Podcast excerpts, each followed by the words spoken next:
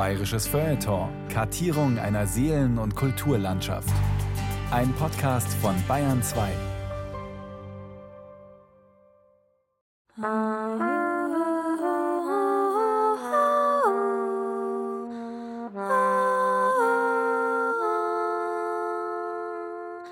Seit einiger Zeit schon kamen immer wieder junge Burschen aus Irschenhausen, Icking oder Starnberg ins Dorf und führten imposante Balztänze auf. Doch niemand war ihr gut genug, der schönen Julia. Die wagemutigsten versuchten gar, des Nachts mit einer Leiter bei ihr zu reüssieren. Sie stürzten tief. Der schönen Julia war es egal. Als begehrenswerte und begehrte Erbin eines großen Bauernhofes durfte sie wählerisch sein und auf ihren Traumprinzen warten. Und ja, der kam dann auch. Natürlich hatte er eine reich bestickte Lederhose an und einen imposanten Musculus rectus abdominis. Doch das hatten die anderen auch. Sein Alleinstellungsmerkmal bestand in etwas ganz anderem, nämlich in bayerisch Malz. Galant hielt er ihr die manierlich geöffnete Zellophantüte hin und fragte französisch gurrend: Vous aimez les bonbons, Mademoiselle? Die schöne Julia konnte nur noch seufzen und zugreifen. Mit diesen und anderen süßen Argumenten Lebkuchenherzen, Kirschnudeln, Apfelküchel, Zwetschgendatschis, Bavesen eroberte er schließlich ihr Herz. Frei nach der indogermanischen Wortwurzel swat, auf die sowohl das englische Wort sweet als auch das ebenfalls englische Wort persuade, überreden, überzeugen zurückgehen. Oder anders ausgedrückt, Gefühle gehen bekanntlich durch den Magen, Zucker indes dringt direkt ins Glückszentrum ein.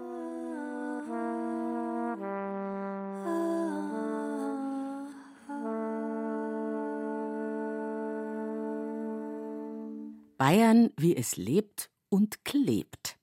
Von Süßkram und anderen Heimlichkeiten erzählt Thomas Kernert.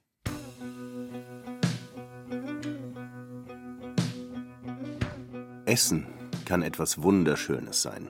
Man muss nur wissen, wie. Wer mit Verstand essen will, sollte unbedingt nach Sambia reisen. Dort wohnt das Volk der Bemba. Für die Bemba ist Essen ähnlich wichtig wie für uns in Bayern. Das Besondere an den Bemba freilich ist, bei der Zusammenstellung ihrer Speisen folgen sie bis heute einem bestimmten Grundmuster, das zwar weltweit fast überall gilt, durch den Einfluss moderner bzw. postmoderner Ernährungsgewohnheiten jedoch längst schon verfremdet bzw. in sein Gegenteil transformiert wurde. Dieses Grundmuster besteht nicht aus zig ausgeklügelten Gängen mit hundert verschiedenen Zutaten und auch nicht aus irgendwelchen angeblich essbaren, chemisch generierten Viktualien mit hundert verschiedenen Inhaltsstoffen, sondern aus exakt zwei Komponenten: Upwali und Umunani. Upwali ist ein dicker Hirsebrei. Er bildet das Zentrum, die Basis, den Kohlenhydratgrundstoff. In seiner Konsistenz ist er meist leimartig, klebrig und sandig. So die britische Ernährungsethnologin Audrey Richards. Letzteres nicht nur des Mehles wegen, aus dem er gemacht ist, sondern auch aufgrund der fremden Substanzen, die durch das Mahlen auf dem Mahlstein mit hineingelangen. Der plastilinartige Brei braucht eine Umhüllung, die ihn geschmeidig macht und besser durch die Kehle gleiten lässt. Diese Umhüllung, Umrandung, Umkleidung ist Umunani. Im Fall der Bemba besteht sie aus einer Gemüse-, Fleisch- oder Fisch beinhaltenden Tunke. Sie kann sich aber auch aus anderen Ingredienzien zusammensetzen: Gewürzen, Pilzen, Beeren, Insekten, Seetang. Umunani ist das andere, das Zusätzliche, die Peripherie. Ubwali steht als Hauptsache substanziell im Mittelpunkt. Umunani ergänzt diesen Mittelpunkt von außen her, akzidentiell, mit Geschmack, Aroma, Würze. Als Merksatz formuliert, während Ubwali am Leben erhält, macht Umunani das Leben interessant. Kehren wir ins moderne Bayern zurück. Wer einen bayerischen Schweinsbraten isst, tut das meist nicht, um sich am Leben zu erhalten, sondern um sich zu amüsieren. Entsprechend steht nicht der kohlenhydrathaltige Mittelpunkt im Mittelpunkt, sondern die Umrandung, sprich die in einer dunkelbraunen, eingedickten Biersoßenherrlichkeit sich suhlende, mit einer krossen Kruste gekrönte Fleischscheibe. Da mögen sich der oder die Ubwali-Knödel noch so rund und drall in Positur werfen, sie bleiben Beilage. Die Umunani-Verpackung hat, wie in vielen anderen Fällen auch, längst das Kommando übernommen. Weit weniger drastisch verhält sich die alimentäre Usurpation der Mitte durch den Rand im Fall des Butterbrotes.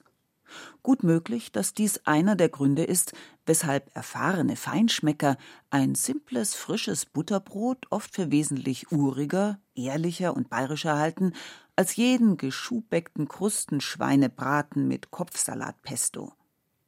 Beim Butterbrot ist der Kohlenhydratträger Brot, wie es sich gehört, Upwali. Wie der Hirsebrei der Bemba steht es im Mittelpunkt und bildet die unhintergehbare Grundlage der Butterbrotmahlzeit.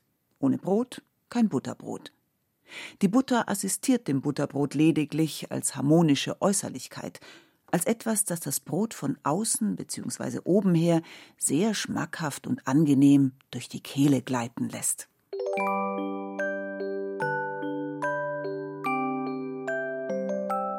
Einer ernsthaften Belastungsprobe freilich wird dieses Arrangement spätestens beim Gedanken an eine zusätzliche Äußerlichkeit, eine zusätzliche Umrandung, eine zusätzliche Umkleidung ausgesetzt, welche nicht mehr die harmonische, sahnig milde Diskretion von Butter besitzt, sondern die menschlichen Geschmacksknospen mit einer Farbe, einer Tonart, einer Dichte konfrontiert, die alle anderen Geschmacksrichtungen, wenn nicht übertrumpft, so doch zumindest gravierend verändert die Süße.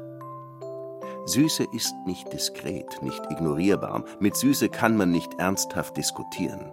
Süße hat die permanente Tendenz, sich bemerkbar zu machen, sich in den Vordergrund zu spielen. Ein simples Marmeladenbrot ist deshalb immer schon etwas ganz anderes als ein Butterbrot. Wie wusste schon Michael Bonds Paddington Bear? Ein weiser Bär hat stets ein Marmeladensandwich unter seinem Hut versteckt. Nur für den Notfall. In letzterem ist Butter schlicht und ergreifend zu blass. Mit Erdbeermarmelade hingegen gewinnt selbst der grauenhafteste graue Montagmorgen ein bisschen Farbe. Und eine niederbayerische Apfelmarmelade mit Rosinen und Rum kann selbst den radikalsten französischen Nihilisten an einem dunklen Novemberabend so trostreich in die Arme schließen, wie dies in längst vergangenen Kindertagen allein der Großmutter gelang oder auch nicht. Der Bayer steht nicht so auf Süßes. Er ist kein englischer Softie, kein französischer Warmduscher, kein Kleinkind, sondern ein Erwachsener, ein mündiger Bürger, ein Familienvater, ein Autofahrer, ein Geldverdiener, ein Wahlberechtigter. Seine Aufmerksamkeit gilt allein den ernsten und wichtigen Dingen im Leben, weshalb er seine Nahrung nicht aus der Konditorei, sondern aus der Metzgerei bezieht. Der Philosoph Peter Sloterdijk der Intellekt, der seine Kraft auf würdige Objekte ansetzt, mag es in der Regel scharf, nicht süß. Man bietet Helden keine Bonbons an. Auf dem Butterbrot verzehrt der seine Kraft auf würdige Objekte ansetzende bayerische Intellekt am Morgen keine Marmelade, sondern Bierschinken oder Hirnwurst. Am Mittag präferiert er Tafelspitz oder Schlachtplatte und am Abend delektiert er sich an einem sorgfältig übersalzenen Radi. Alles Bloß nix Süßes, lautet die Vorgabe aus dem Inneren seines Selbstverständnisses.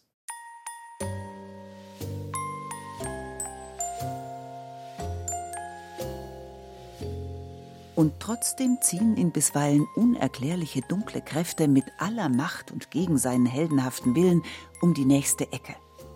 Dort blickt er dann verstohlen um sich, ob ihm auch wirklich niemand gefolgt ist, und verschlingt im Schatten einer günstigen Gelegenheit den einen oder anderen Donut, Cupcake oder Apfelstrudel mit Vanilleeis und labt sich an der Wärme eines völlig überzuckerten Coffee to go.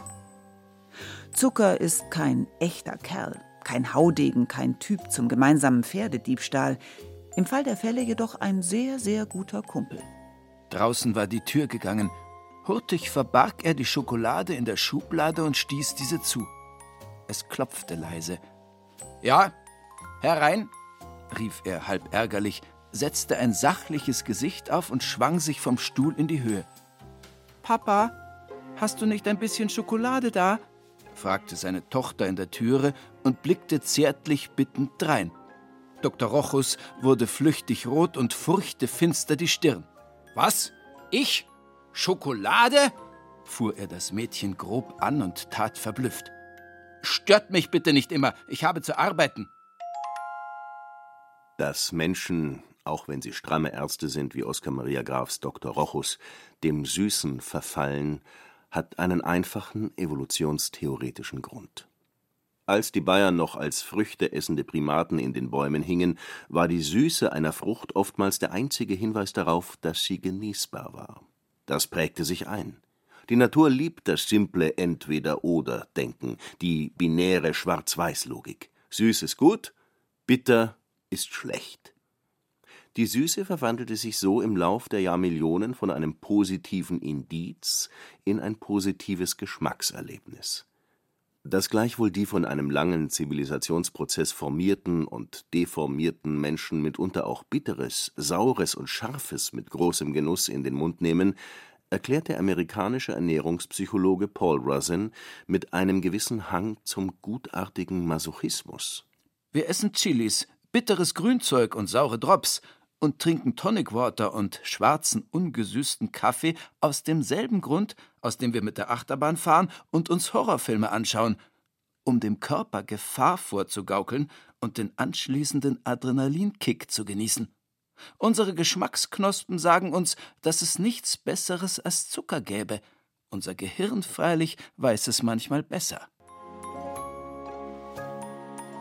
Kurzum, der Bayer als Gehirnmensch liebt Chilis, der Bayer als Ex-Gorilla liebt Bonbons. Da er sich jedoch nicht allzu gerne in der Öffentlichkeit zum Affen macht, schwärmt er offiziell für Sauerbraten, saure Gurken und saures Lüngerl. Das wirkt seriös, das wirkt männlich, das wirkt kompetent. Wähnt er sich indes unbeobachtet und allein, so verzichtet er im Bedarfsfall nur allzu gerne auf Achterbahn, Horrorfilm und all die anderen wichtigen Dinge im Leben und stürzt sich stattdessen auf die nächste Praline. Wie heißt es so schön? Es gibt nichts Gutes, außer man isst es. Die gespitzten Lippen greifen das Bonbon auf, entlassen es umständlich in den Mundraum, wo es schließlich von der Zunge mit erwartungsvollen Wendungen empfangen wird. Süße entwickelt sich, öffnet sich zu einem kleinen, schmeichelnden O und hat bald den Mund in eine süße, klebrig gierig pulsierende Kugel verwandelt, die sich ausweitend mehr und mehr vereinnahmt. Man wird selbst eingerundet und existiert schließlich nur mehr als die feine, immer gespanntere Peripherie dieser Süßkugel. Man schließt die Augen und implodiert endlich. Selber Kugelcharakteristik annehmend, bildet man einen Gegenstand mit der im Süßen rund gewordenen Welt. Was ist Süße? Die Zeilen des deutschen Psychologen und Kunsttheoretikers Friedrich Wolfram Heubach lassen keinen Zweifel daran: Die Süße ist eine zentripetale Macht, die sich weder um Kohlenhydrate noch um Menschen groß kümmert. Wo immer sich ihr Geschmack zu entfalten vermag, steht sie im Mittelpunkt und verweist alles andere an den Rand ihrer Herrlichkeit das Brot verliert seine Identität als Brot, der Brei verliert seine Identität als Brei, der arglos eine köstlich süße Praline in seinen Rachenraum einführende Mensch verliert seinen Subjektstatus und implodiert zum willenlosen Schatten einer gustatorischen Erleuchtung. Süße vertreibt das genießende Subjekt für entscheidende Sekundenbruchteile aus seiner Mitte, überwältigt es, unterwandert es, zwingt es zur totalen Hingabe an die Sinnlichkeit des Geschmeckten. Für einen Helden ist das alles nur schwer verträglich und kaum hinnehmbar. Für einen Helden ist alles Süße von daher erst einmal schmierig und indiskret. Die Süße verklebt seine Finger, seine Sinne, seine Bewegungen, seine Handlungsoptionen. Das Süße infantilisiert ihn, degradiert ihn zu einem schmatzenden Kind, das sich die Finger leckt und vor Ergriffenheit sabbert. Welches Glück, dass die wenigsten Menschen und auch nur einige wenige Bayern permanent Helden sein müssen.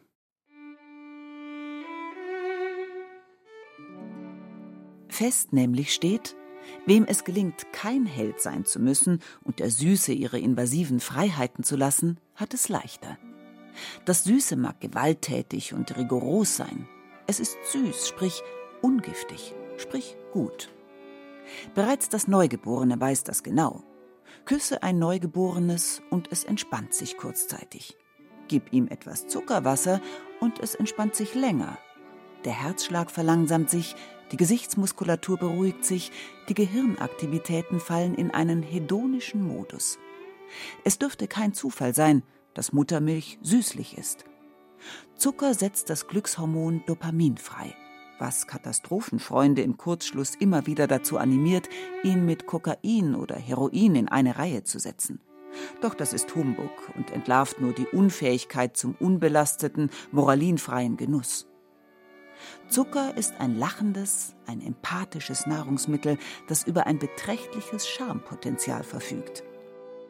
Einmal, als ich noch ganz klein war, trat einer zu mir heran und sagte sanft, Vous aimez les bonbons, Mademoiselle? Er trat so nobel, so freundschaftlich zu mir. Wir Kinder standen da beim Buffet, erdrückt von der Fremde, in welcher wir uns befanden, und diesen kalten, pompösen Menschen, die gleichsam über uns hinwegstiegen, stolperten. Da trat er zu mir und sagte sanft: Vous aimez les bonbons, Mademoiselle? Es ist der Zucker, der in dieser kleinen Verführungsszene von Peter Altenberg ebenso vielsagend wie unwiderstehlich funkelt.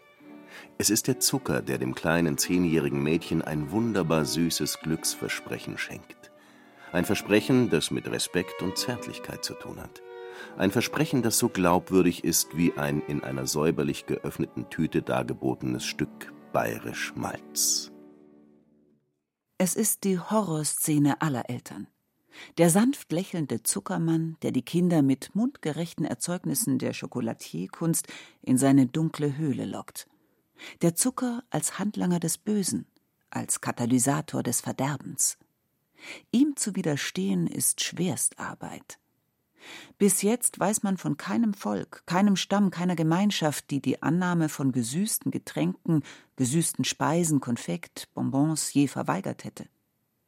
Jeder ABC-Schütze bekommt es deshalb tausend und einmal eingetrichtert. Lass dich nicht ansprechen. Hüte dich vor dem Zuckermann.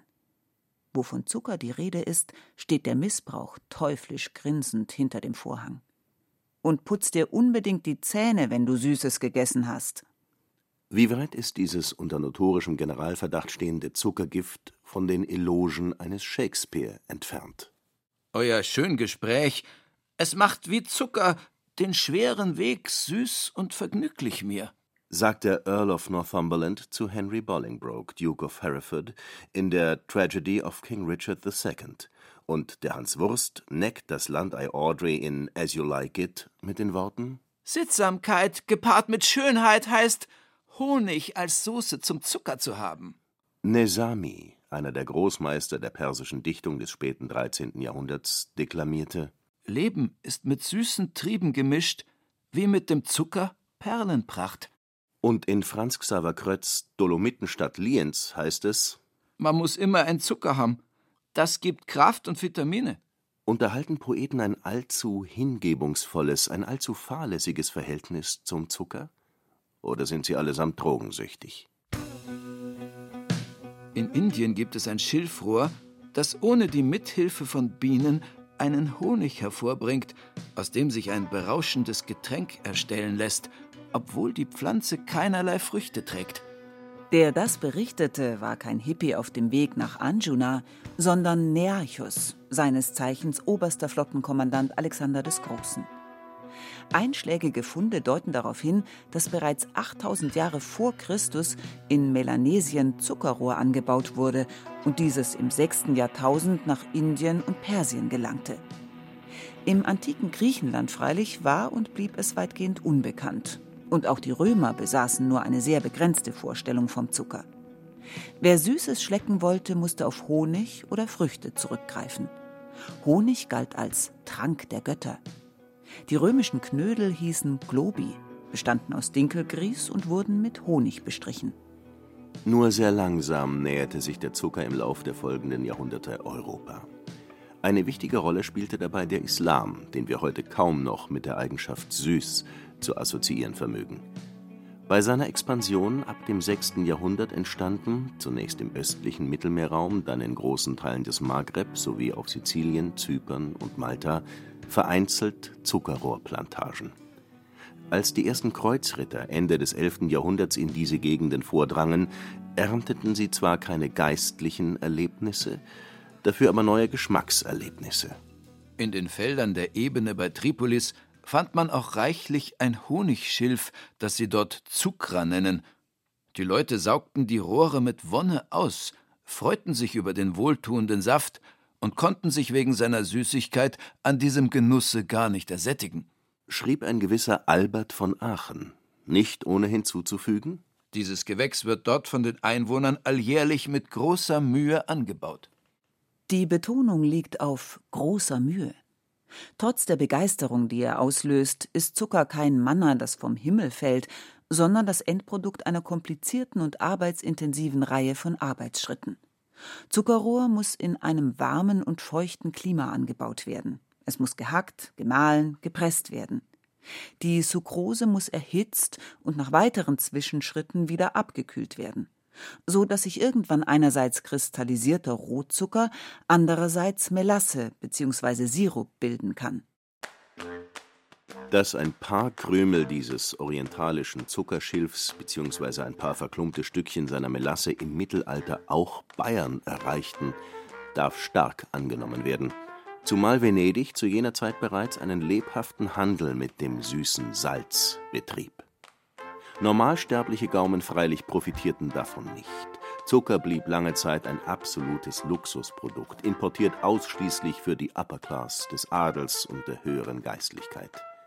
Wie die Bewohner von Tripolis konnte auch sie sich an diesem Genusse gar nicht mehr ersättigen. Je feiner die Tafel, desto süßer präsentierten sich die Speisen. Einen Höhepunkt dieser Distinktionsmethode bildeten Rezepte wie Austern in Braunzuckersoße. Jedermann weiß, kommentierte ein Kenner der damaligen Küche kühl und trefflich, dass nichts mehr Übelkeit verursacht als eine mit Zucker bestreute Auster. Und doch gibt es mehr als ein Rezept, das just diese Kombination vorsieht. Sehr bald schon lösten diese und andere Prassereien nicht nur Brechreiz, sondern auch eine grundsätzliche Diskussion über die moralische Qualität jenes heidnischen Produktes aus. Die Auseinandersetzungen kulminierten in der brisanten Frage, ob der Zucker mit der Fastenzeit kompatibel sei.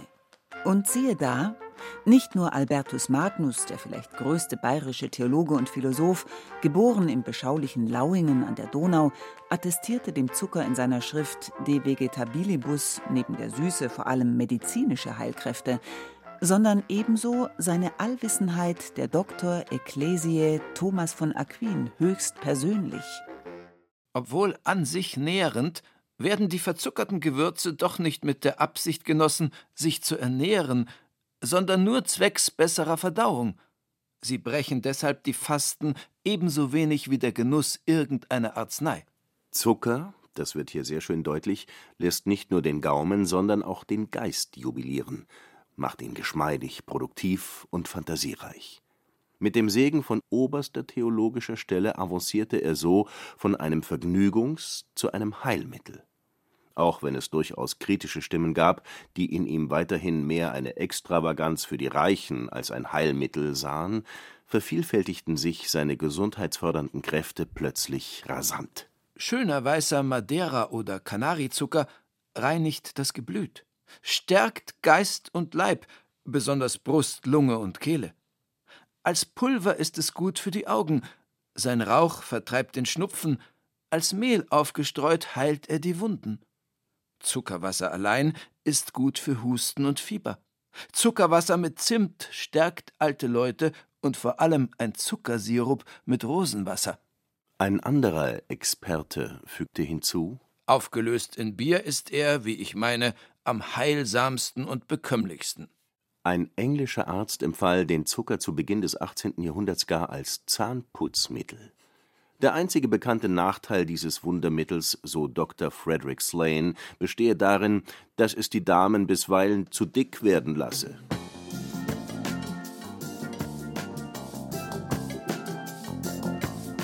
Einen unschönen Flecken bekam die weiße Weste des süßen Tausendsassers dann allerdings in der neuen Welt. Noch Kolumbus höchstpersönlich führte das Zuckerrohr dort im spanischen Santo Domingo ein. Es folgten Kuba, Puerto Rico, Brasilien, Mexiko, Paraguay. Indios und afrikanische Sklaven erledigten die Arbeit. Auch wenn in Zypern und Marokko bereits Sklavenarbeit partiell praktiziert wurde, machte sich der weiße Zucker doch erst auf den Großplantagen der neuen Welt die Finger so richtig schmutzig. Zuckeranbau und Sklavenarbeit wurden schnell deckungsgleich. Bis ins 19. Jahrhundert hinein sollte diese anrüchige Verbindung erhalten bleiben. Den europäischen Adel focht dies nicht weiter an. Er genoss das süße Leben immer intensiver. Wobei der Zucker mittlerweile nicht mehr nur als Gaudium oder Remedium zum Einsatz kam, sondern dank der anwachsenden Mengen auch als Modelliermasse. Schauessen waren im Barock der ganz große Burner.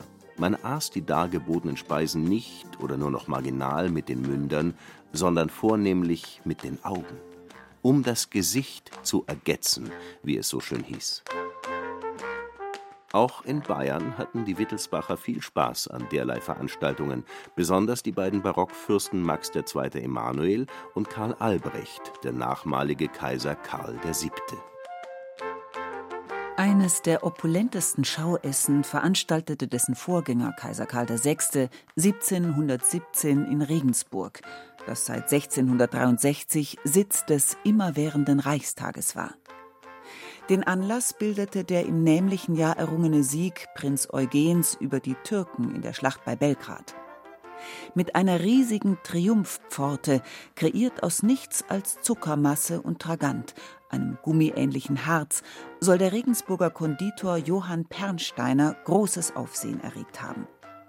In den Beständen des Münchner Residenzmuseums befinden sich noch heute hölzerne Backformen, mit denen man alle möglichen Architekturversatzstücke modellieren konnte. Portale, Balustraden, Säulen, Geländer, Draperien. Damit bei all diesen Lebensmittelexzessen keine Missverständnisse aufkommen, obgleich die Zuckerpreise im Laufe des 17. Jahrhunderts europaweit fielen, blieb das weiße Pulver für das einfache Volk weiterhin mehrheitlich unerschwinglich Bildlich gesprochen, zwar kostete es nicht mehr so viel wie ein Ferrari, doch auch eine gehobene Mittelklasse-Limousine hat ihren Preis. Während im Bürgertum mit Zucker zubereitete Mehlspeisen zumindest an Festtagen immer häufiger auf die Tische kamen, blieben sie im dritten Stand noch lange die Ausnahme Erst zum Ende des 18. Jahrhunderts hin hörte die reich verzierte filigrane Porzellandose allmählich auf, der ausschließliche Aufbewahrungsort von Zucker zu sein.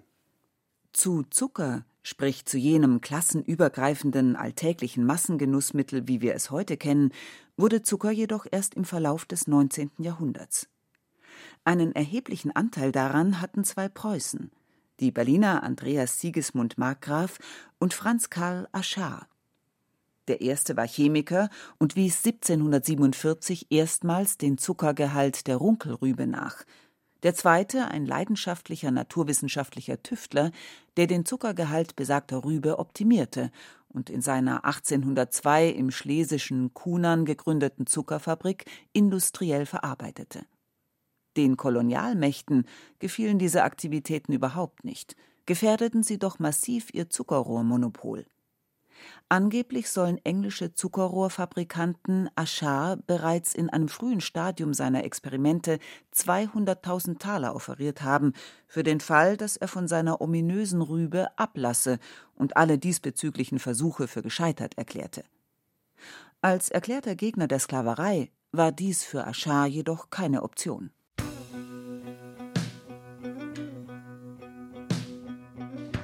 Die erste bayerische Zuckerrübenfabrik wurde 1837 in Regensburg gegründet, ging aber 1887 schon wieder pleite. Ein zweiter Anlauf ab 1899 hatte mehr Erfolg. 1926 fusionierte dieser zweite Versuch mit anderen Zuckerfabriken aus dem süddeutschen Raum zur Süddeutschen Zucker AG, aus der nach dem Zweiten Weltkrieg die Südzucker AG hervorging Heute ist die Südzucker AG mit ihren rund 18.500 Mitarbeitern einer der größten Zuckerproduzenten der Welt. Im Geschäftsjahr 2014/15 erzielte der Konzern einen Umsatz von rund 6,8 Milliarden Euro. Das Werk Regensburg feierte 1999 hundertjähriges Jubiläum, 2007 wurde es stillgelegt. Hauptursache für den Crash war diesmal angeblich eine allzu strenge europäische Quotenregelung. Zuckerrüben werden in Bayern heute dennoch auf einer Fläche von rund 65.000 Hektar angebaut. Da Zucker lange lagerfähig ist, lässt er sich gut exportieren und der weltweite Zuckerverbrauch steigt kontinuierlich. Waren es zu Beginn der 70er Jahre des vergangenen Jahrhunderts noch ungefähr 75 Millionen Tonnen, so 2017 über 175 Millionen. Niemand käme heute noch auf die Idee, mit dieser Massenware etwas Besonderes zu assoziieren. Keine Proletarierzunge würde heute noch ernsthaft daran glauben, sich mit dem Konsum von Zucker für ein paar Milligeschmackssekunden auf ein höheres gesellschaftliches Niveau zu begeben.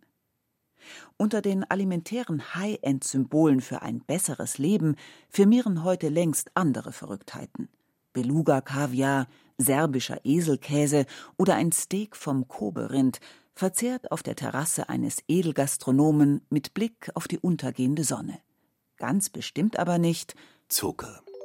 Und dennoch ist er im Gespräch. Stellen Sie sich nur vor, Sie wären die Erziehungsberechtigten einer heranwachsenden Tochter und würden zu deren 13. Geburtstag eine hemmungslose Candy Party organisieren, mit allem, was dazugehört. Schokoriegel, Schokoküsse, Marzipankartoffel, Marzipanbrot, Lakritztaler, Lakritzstangen, Speckmäuse, Goldbeeren, Fruchtgummischlangen, Fruchtgummischnuller, Fruchtgummiherzen, Lollipops, Chocolate Chips, Marshmallows, Jelly Beans, Cream Crackers, Peanut Butter Cups.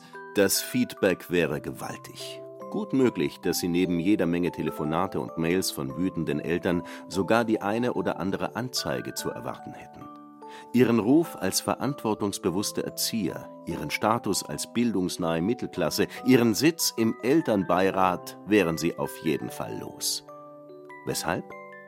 Gehen Sie ins Internet. Googeln, Bingen, Startpagen oder X-Quicken Sie Zucker.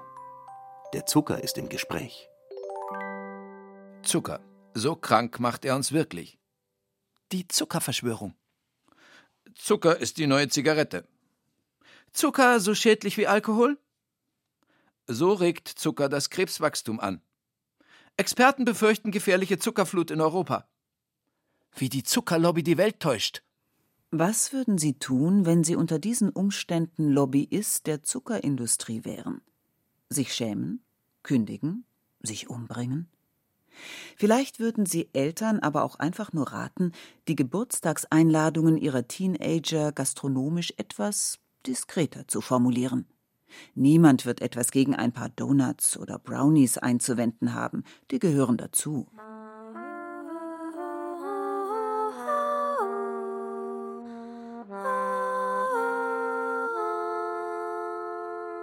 Darüber hinaus jedoch könnte man zum Beispiel ein bisschen Bella Italia auf den Tisch zaubern.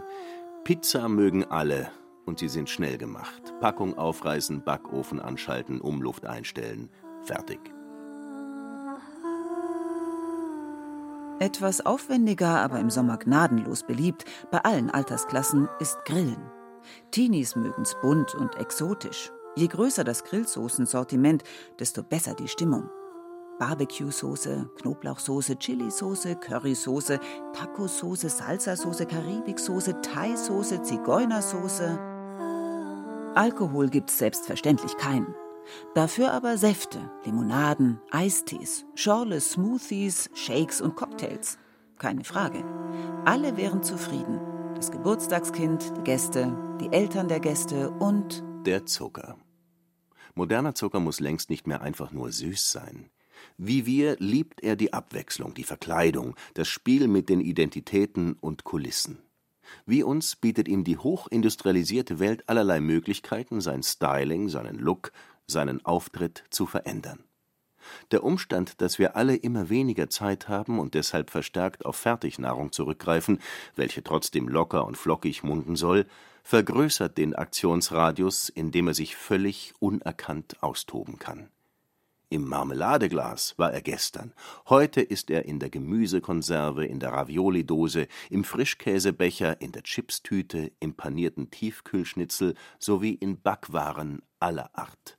Letztere beispielsweise macht er knackig, jung und hübsch. Zucker verhindert, dass Brot trocken und altbacken wird. In einer Welt, deren Supermärkte immer länger geöffnet haben, spielt eine makellose Regalbeständigkeit eine entscheidende Rolle. Unabdingbar ist aber auch ein angenehmes Schlucken.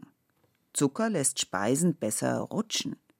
Darüber hinaus stabilisiert er den chemischen Gehalt von Salz, mildert die Säure von Ketchup und ähnlichen Produkten und macht alkoholfreie Getränke körperreicher und vollmundiger. Der Mund bevorzugt Flüssigkeiten, die schwerer sind als Wasser. Der Terminus Mundgefühl kennzeichnet den erfüllten Körperreichtum von Flüssigkeiten, die erst durch Zucker ein angenehmes Gewicht erhalten, rund werden. Worum es geht, ist eher die Struktur oder die Konsistenz, das Gefühl, aber nicht der Geschmack. Mit knalliger Süße warten währenddessen immer mehr andere Stoffe auf. Synthetische Stoffe, die mit Zucker, mit Kristallzucker, mit Haushaltszucker eigentlich gar nichts zu tun haben. Sie tragen seltsame Namen wie Taumatin oder Pentadin, Advantam oder Luctunam und besitzen zum Teil eine geradezu teuflische Wirkkraft. So ist zum Beispiel Taumatin 2000 bis 3000 Mal süßer als normaler Zucker. Luctunam angeblich gar 220.000 Mal. Der älteste, bekannteste und weltweit meistverkaufte synthetische Süßstoff ist Saccharin. Er wurde bereits 1878 in den USA entdeckt, ist farblos, billig produzierbar, gut lagerfähig und verursacht keine Karies. Da seine Süßkraft jedoch 300 bis 700 Mal stärker ist als Zucker, eignet es sich in reiner Form nur bedingt zum Bestäuben von Kuchen, Krapfen oder Plätzchen. Andere bekannte Süßstoffe sind Aspartam, das gerne in Erfrischungsgetränken Verwendung findet, Taumatin, mit dem die Kaugummiindustrie bevorzugt arbeitet, oder das aus den Blättern der Stevia-Pflanze gewonnene Steviosid, welches der grünen Coca-Cola Live ihren seltsamen Süßgeschmack verleiht. Vielen Süßstoffen werden gesundheitsschädliche Wirkungen nachgesagt. Saccharin wurde in den USA bis zum Jahr 2000 als möglicherweise karzinogen gelistet. Aspartam wurde wiederholt mit Kopfschmerzen und Allergien in Zusammenhang gebracht. Bei seiner Zulassung stellte die amerikanische Zulassungsbehörde insgesamt 92 Nebenwirkungen fest. Über Geschmack lässt sich bekanntlich nicht streiten. Doch Saccharin besitzt einen eindeutig metallischen, Steviosid einen bitteren, Taumatin einen lakritzeartigen Nachgeschmack. Oder, wie es ein US-Experte einmal so charmant formulierte, sie sprechen alle mit ausländischem Akzent. Im Umkehrschluss bedeutet dies nur Zucker schmeckt wie Zucker. Nur Zucker schmeckt wie Zucker, weshalb Lebensmitteltechnologen heute nicht mehr nach Zuckerersatzstoffen mit möglichst geringem Akzent suchen, sondern nach Stoffen, die, um im Bild zu bleiben, die Originalsprache des Zuckers wie durch ein Megafon verstärken, sogenannte Flavor Enhancers oder Geschmacksverstärker. Der perfekte Geschmacksverstärker arbeitet wie ein Filter. Den Geschmack von Zucker potenziert er, den Body Index und die Karies minimiert er. Summa summarum, auch wenn der Zucker ein schlimmer Finger ist, gegen seine Süße ist kein Kraut gewachsen und bis dato auch noch kein wirklich stichhaltiges Argument gefunden worden. Sie, die Zuckersüße, ist wie ein sensorischer Sonnenaufgang im Mund. Die Süße, so sagten wir, vertreibe das genießende Subjekt aus seiner Mitte und zwinge es zur totalen Hingabe an die Sinnlichkeit des Geschmeckten. Vous aimez les bonbons, mademoiselle? Süße vertreibt aber auch aus der Zeit. Kindern schmeckt Süßkram am besten zwischendurch. Das mag daran liegen, dass Hunger mit Süße nur am Rande zu tun hat, sehr wohl aber mit Heißhunger. Ganz plötzlich und unerwartet ist er da und schon kommt es zu jener berühmten Szene aus der französischen Kondomwerbung, in der sich ein schreiendes Kind im Supermarkt auf den Boden wirft und hysterisch seinen machtlosen Vater anbrüllt: Je veux les bonbons! Ich möchte Bonbons.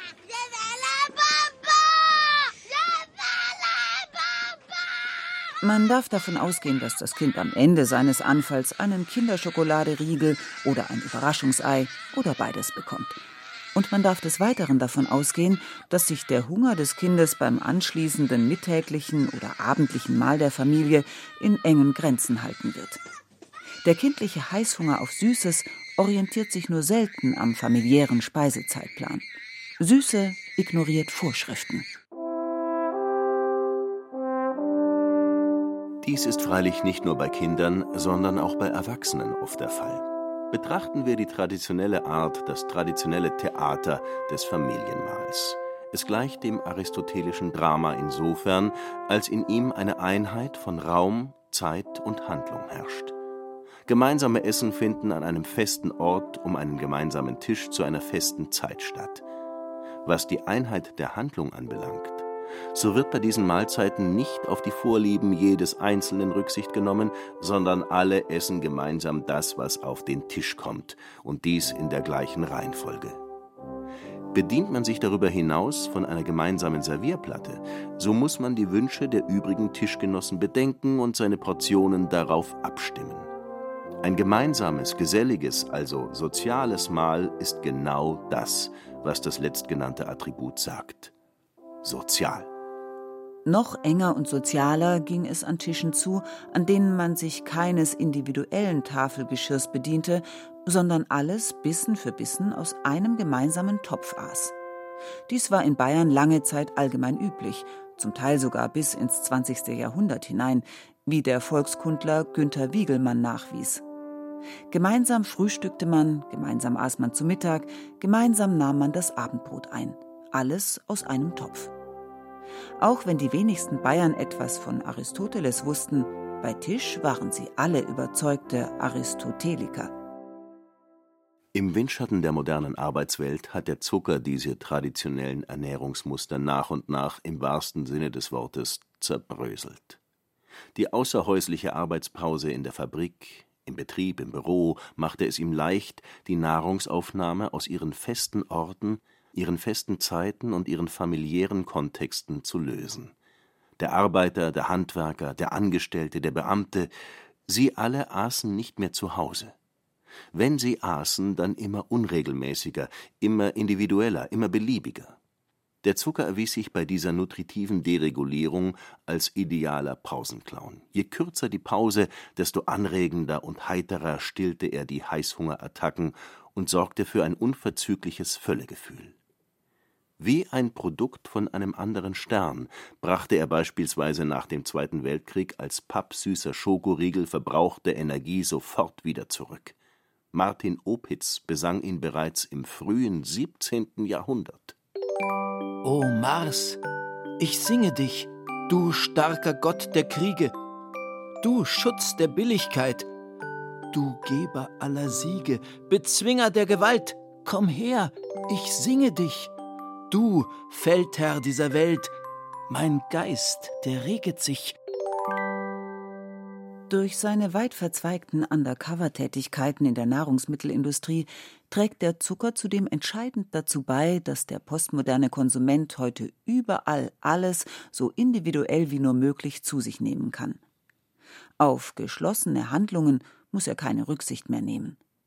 Wer heute durch die Fußgängerzonen und Einkaufsmeilen der Innenstädte flaniert, wird zu jeder Tages- und fast jeder Nachtzeit von allen Seiten mit einem riesigen multikulturellen Angebot an zuckerhaltigen Fertignahrungsmitteln konfrontiert. Quietschbunt liegen sie in Vitrinen, posieren in Regalen, schwimmen in Fett oder drehen sich an Spießen. Von Interaktionselementen, die über den kurzen Akt der Bestellung und Bezahlung hinausgehen, ist der Verzehr dieser Esswaren weitgehend befreit. Er ist im wahrsten Sinne des Wortes asozial. Mit den Imbissbuden, die Heinrich Böll in den 60er Jahren des vergangenen Jahrhunderts noch als Orte der Menschlichkeit feierte, haben diese mit viel Glas und LED-Leuchtmitteln ausstaffierten Takeaways nichts mehr zu tun.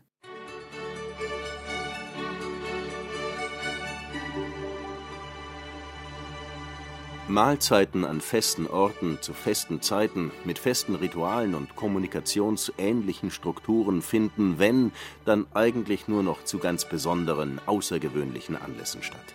als Festessen, Geburtstagsessen, Geschäftsessen, Gourmetessen, Candlelight Dinner, Abschiedsessen, Leichenschmaus.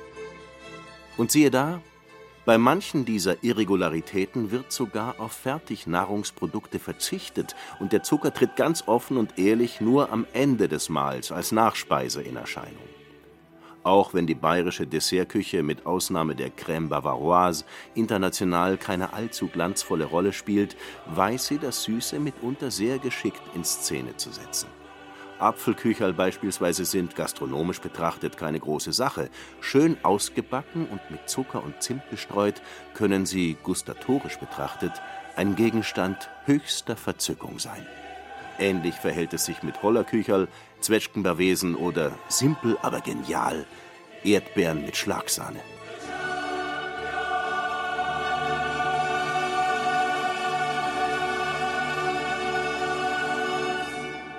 Der Zucker ist ein zwielichtiger Verführer. Er kann aber auch ein guter Onkel sein.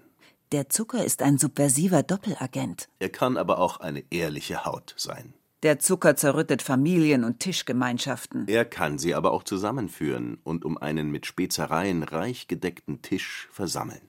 Zumindest an Weihnachten sind derlei Wunder noch möglich.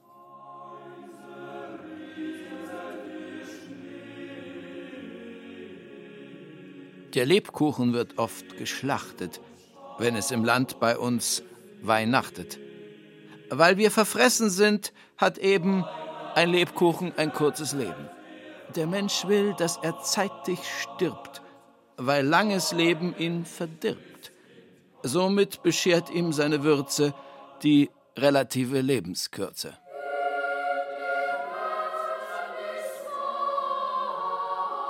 Während der Status des Zuckers im Verlauf des 18. und 19. Jahrhunderts von einem Luxus zu einem Alltagsgut degenerierte, gelang es ihm seltsamerweise im Rahmen bestimmter Rituale ein wenig von seiner ehemaligen Sonderstellung zu konservieren.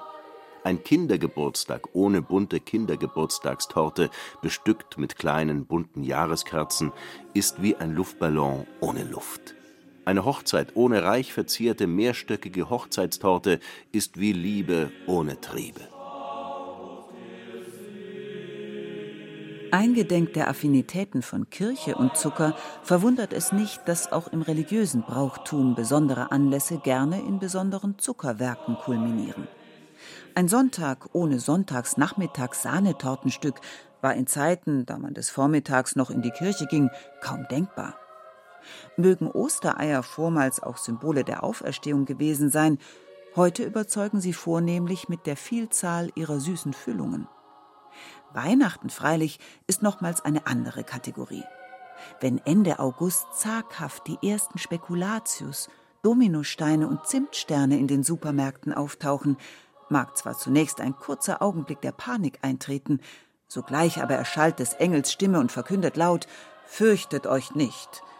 Und schon beginnen die Geschmacksknospen zu kichern, der Gaumen stimmt ein erstes noch kaum hörbares Halleluja an, und aus dem Hypothalamus kommt die Meldung, dass die Jagdsaison auf Lebkuchen, Stollen und Schokoprinten hiermit offiziell eröffnet sei.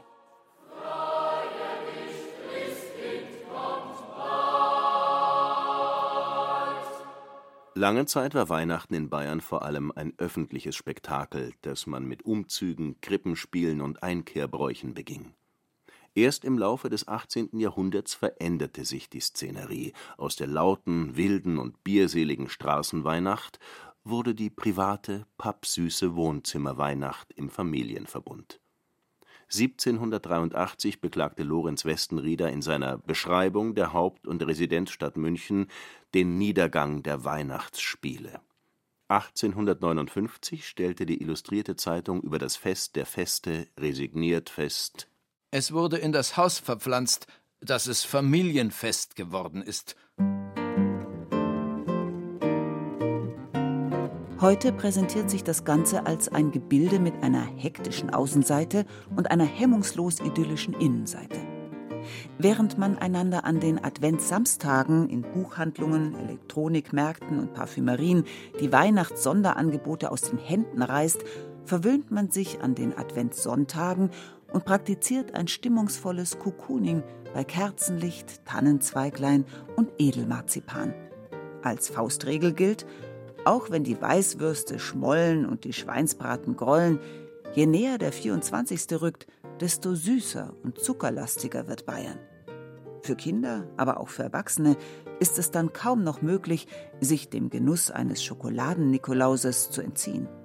Von allen Seiten werden ihnen spätestens ab dem 5. Dezember die in Staniolpapier gekleideten Schokofigurinen fast gewaltsam aufgedrängt. Und das ist gut so.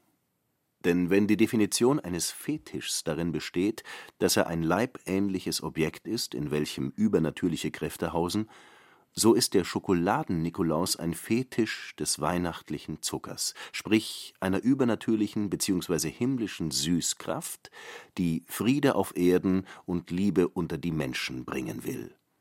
Im Klartext heißt das, auch wenn der Zucker im Laufe seiner Geschichte Kollateralschäden en masse verursachte, seine Botschaft, die Süße, ist weder hinterlistig noch böse noch menschenfeindlich. Sie ist einfach nur süß.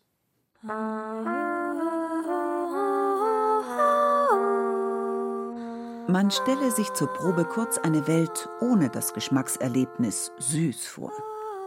Was für eine Welt wäre das? Sicherlich eine Welt mit weniger Karies, weniger Zahnärzten, weniger Fitnessstudios und weniger Moralaposteln. Sicherlich aber auch eine Welt mit weniger Trost, weniger Wonne, weniger guter Laune weniger Hoffnung und zumindest am Weihnachtsabend weniger Geselligkeit. Weshalb es auch heute noch eine verdammt gute Idee ist, sich oder anderen Süßes zu schenken. Vous aimez les bonbons, mademoiselle? Vocês? Chaud?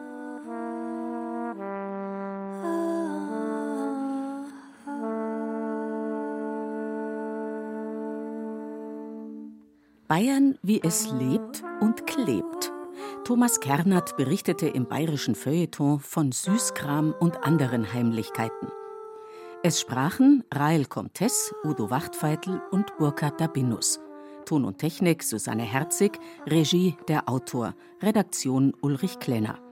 Eine Produktion des Bayerischen Rundfunks 2017.